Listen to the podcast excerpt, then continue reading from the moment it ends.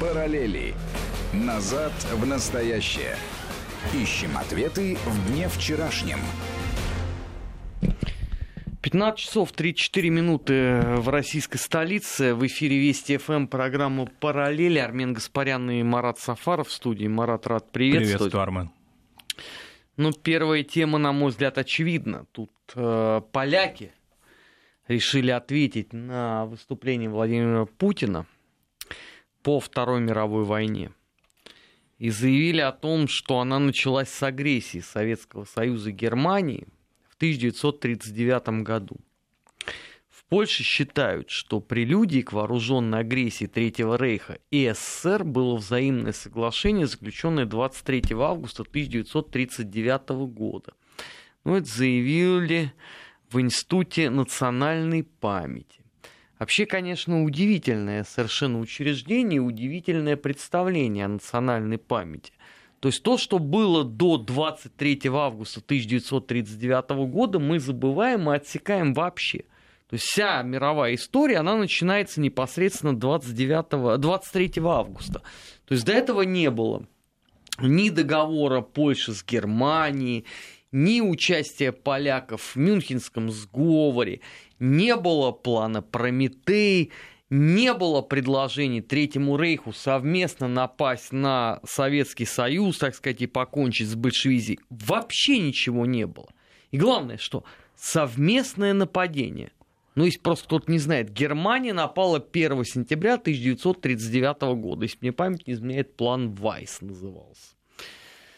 Советский Союз заходил на территорию Польши 17 сентября, когда уже собственно говоря, Польши не было. Когда одно правительство дезертировало из Варшавы, а до Лондона добралось другое правительство. Теперь вот это называется агрессия Советского Союза и Германии. Да, ну самое главное, что вот эта лекция Владимира Путина, которая была а, прочитана и обнародована да, в ходе его встречи с руководителями государств наших соседних, да, и очень важно, мне кажется, там очень такая важная была мысль а, президента Казахстана Нурсултана Назарбаева, что это надо обнародовать, что это нужно довести до а, и мировой общественности, и более того, скоро а, наш президент обещал, что эта лекция получит форму статьи, собственно, она будет опубликована уже не просто как стенограмма, как сейчас и она доступна для чтения, но уже даже сейчас, когда мы смотрим эту, читаем эту стенограмму, там же ведь на основании документов нашего а, МИД, и кроме того, ну, условно говоря, трофейных документов, которые получены Советским Союзом уже на завершающем этапе Второй мировой войны, а, показана, собственно, вот эта динамика по-другому нельзя сказать, соглашательство с а, Третьим Рейхом европейских государств по датам конкретно, в том числе и то, о чем ты говорил, польская история взаимоотношений с Германией, которая начинается, ну, если так говорить о правовых формах, да, уже в 1934 году есть заключение.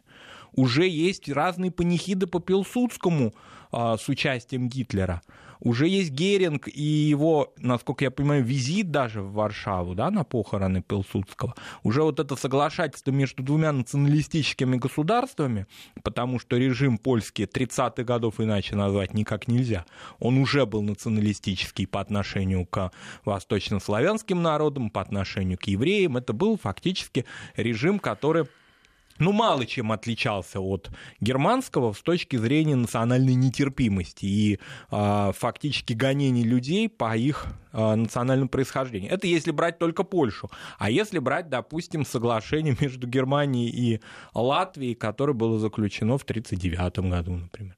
Вот эти вот... Эстония, Эстония и Германия. Эстония, Германия. Кстати, с секретными протоколами. Да, которые, кстати говоря, в отличие от Советского Союза, не рассекречены. Мы не знаем эти положения, мы не знаем окончательных фактов да, соглашательства между а, лимитрофами или между Польшей и Германией, соответственно, и в чем они заключались, потому что все эти архивные документы хранятся а, в европейских столицах, как, собственно, в лекции Путина это было сказано, да, в отличие от того, что сделал честно Советский Союз в конце 80-х годов, а впоследствии передал огромный массив документов и европейским, ну, ознакомил, вернее, европейских своих соседей с этим, это со времен перестройки мы все знаем. А эту информацию, ну, досконально, она детально уже проанализирована. Что хочет Польша? Польша мечется на сегодняшний момент, да, потому что очевидно, что вот эти вот какие-то заявления, которые последовали в конце ноября и в первой половине этого месяца, а, некие, да, наивными людьми в нашей стране тоже восприняты как позитивные сигналы. Но между тем это вот очередная какая-то хитрость правящего польского режима, правящей польской партии «Право и справедливость». Да? А теперь они открыли свое лицо обратно. Ну, то есть у них все их козыри, которые были, они их а, полностью... Они, они правда, эти козыри-то времен Холодной войны лондонского иммигрантского правительства. То есть они ничего нового не добавляют польского государства к середине сентября 1939 года не было. Оно уже не существовало, оно было разрушено.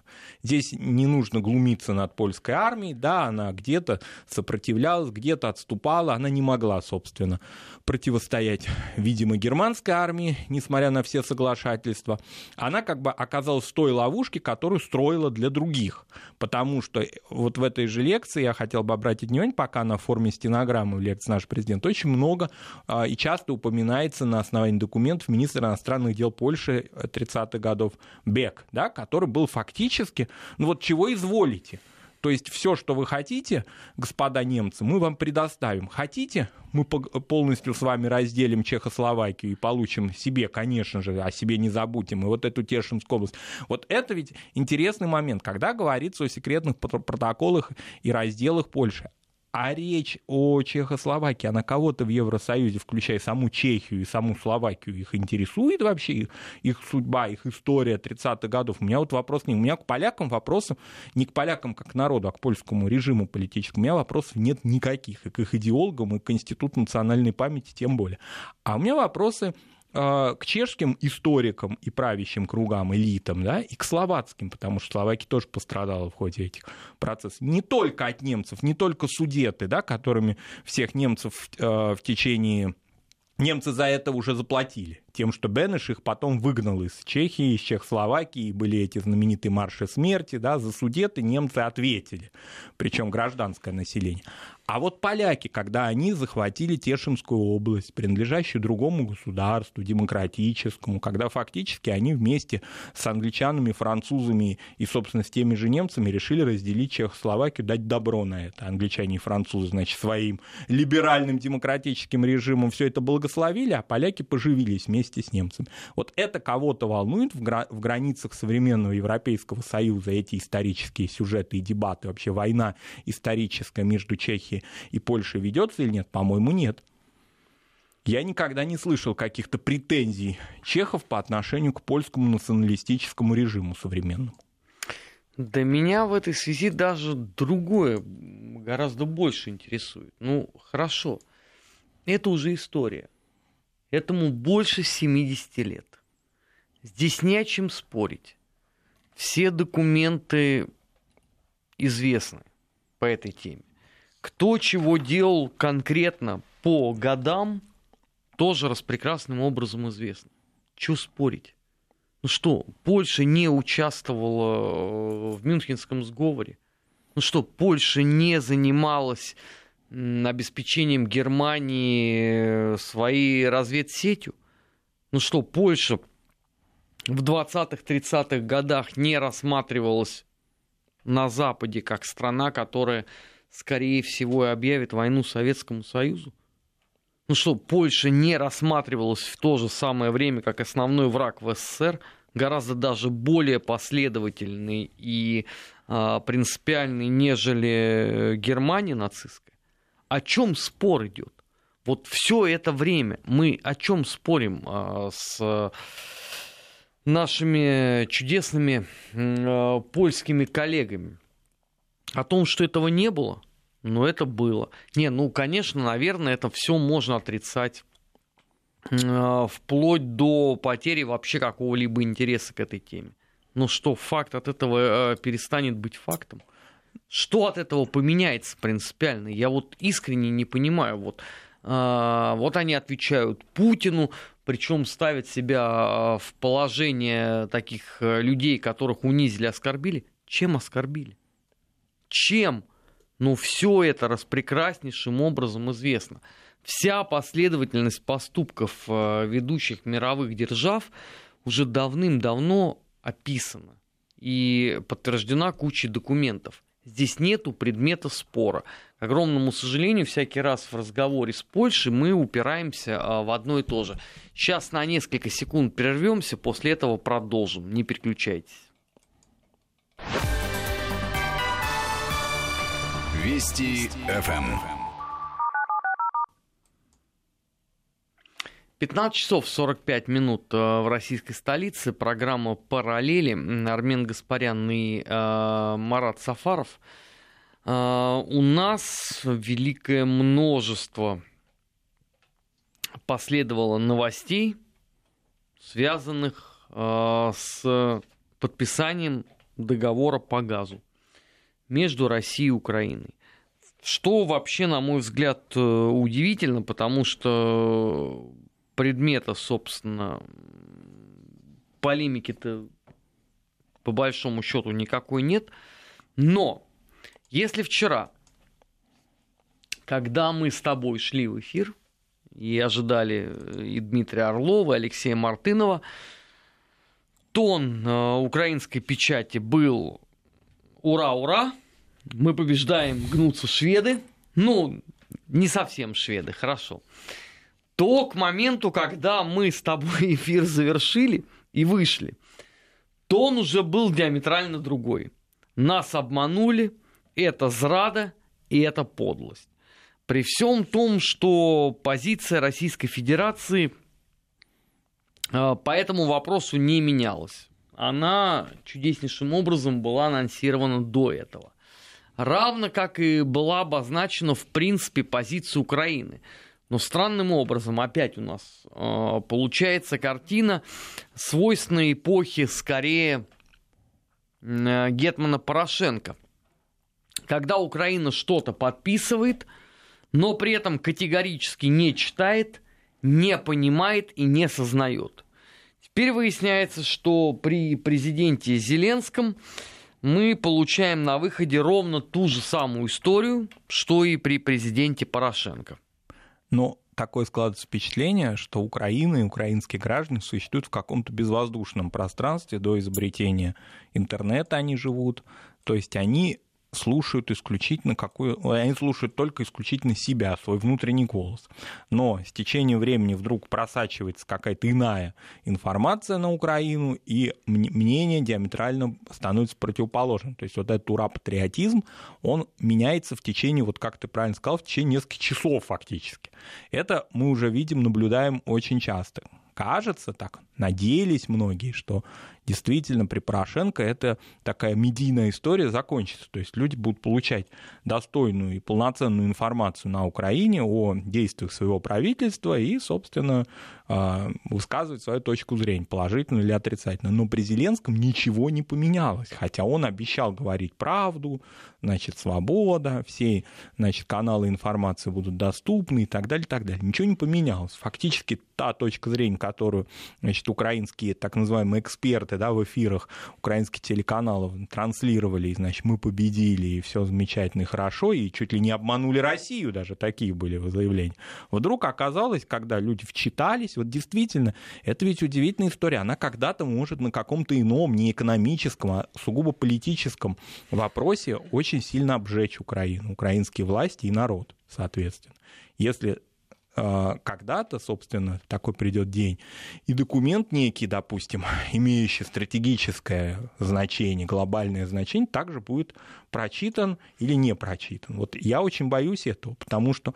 А, что опыт, не прочитан? Да, будет. потому что опыт 13 и 14 годов опыт позднего Януковича, опыт Порошенко, он показывает, что тогда очень серьезного отношения к тем документам или к тем соглашениям, которые власти Украины заключали с своими европейскими партнерами, например, да, они были до конца ими не усвоены. Это, может быть, удивительно покажется, ну как же так, это руководители государства, это народ, который, значит, в интернете может все проследить и прочитать. А оказывается, так может быть в европейском государстве когда люди не понимают значения тех стратегических документов, которые их власти заключают. И сами власти до конца или не хотят, или собственно, делают вид, что они манипулируют. Ну, собственно, манипулируют этим общественным мнением, мы это замечаем.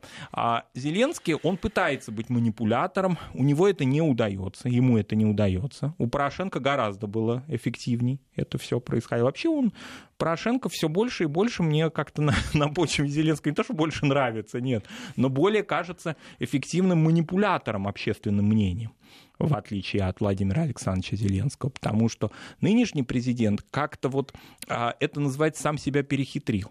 Вот такая вот история. На Украине такое продолжается уже неоднократно, но если речь идет о документах геополитической, стратегической важности, а не только об экономических, как сейчас, и политизировать их, эти экономические документы, самое последнее дело. Тем более, что Украина лишь передатчик в этом звене, и то значение, которое на Украине придают этому документу, этому соглашению, оно, мне кажется, очень преувеличено. Оно преувеличивает значение этого государства. Фактически э, государство ну, такого вот транспортного характера, транспортно-логистического характера. -то.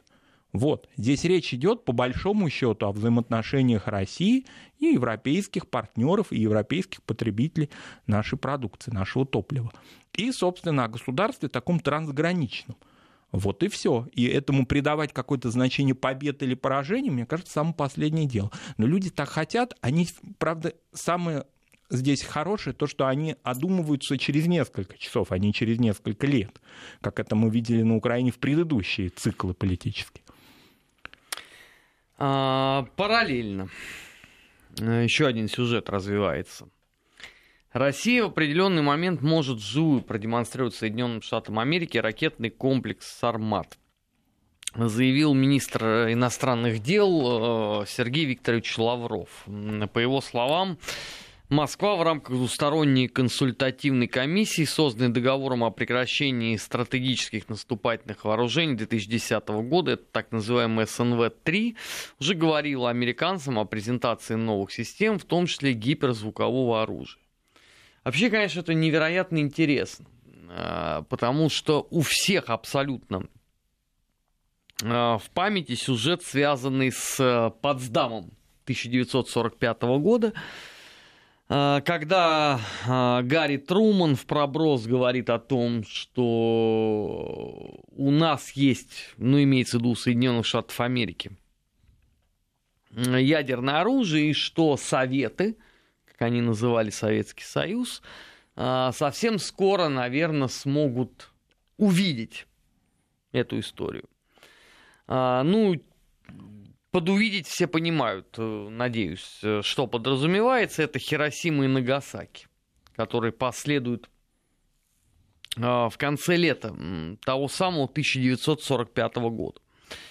И вот теперь прошли годы, и теперь уже Россия готова Соединенным Штатам вживую продемонстрировать ракетный комплекс «Армат». Ну, разумеется, не так, как это делали американцы в 1945 году.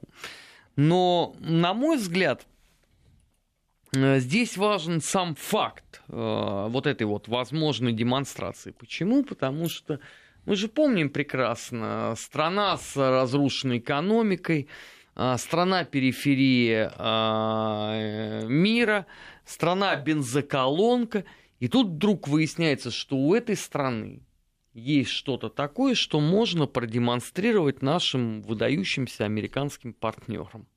Да, собственно, это очень важно, что это делается вот в такой спокойной политической обстановке. То есть оно делается не в рамках какого-то, а, ну, как вот ты привел, да, аналогию, параллель, а, собственно, с 45-м годом, да, в состоянии разрушенного мира, а, собственно, в ситуации, когда, да, действительно мир разделен различными барьерами и санкциями, но, тем не менее, каких-то, а, ну, таких глобальных угроз, да, которые могут создавать условия для возникновения ядерной войны все-таки, слава богу, нет. И поэтому в этих условиях просто государство одно, крупнейшее государство мира, другому крупнейшему государству, другим даже, я бы сказал, странам мира и вообще всему мировому сообществу может продемонстрировать свой потенциал.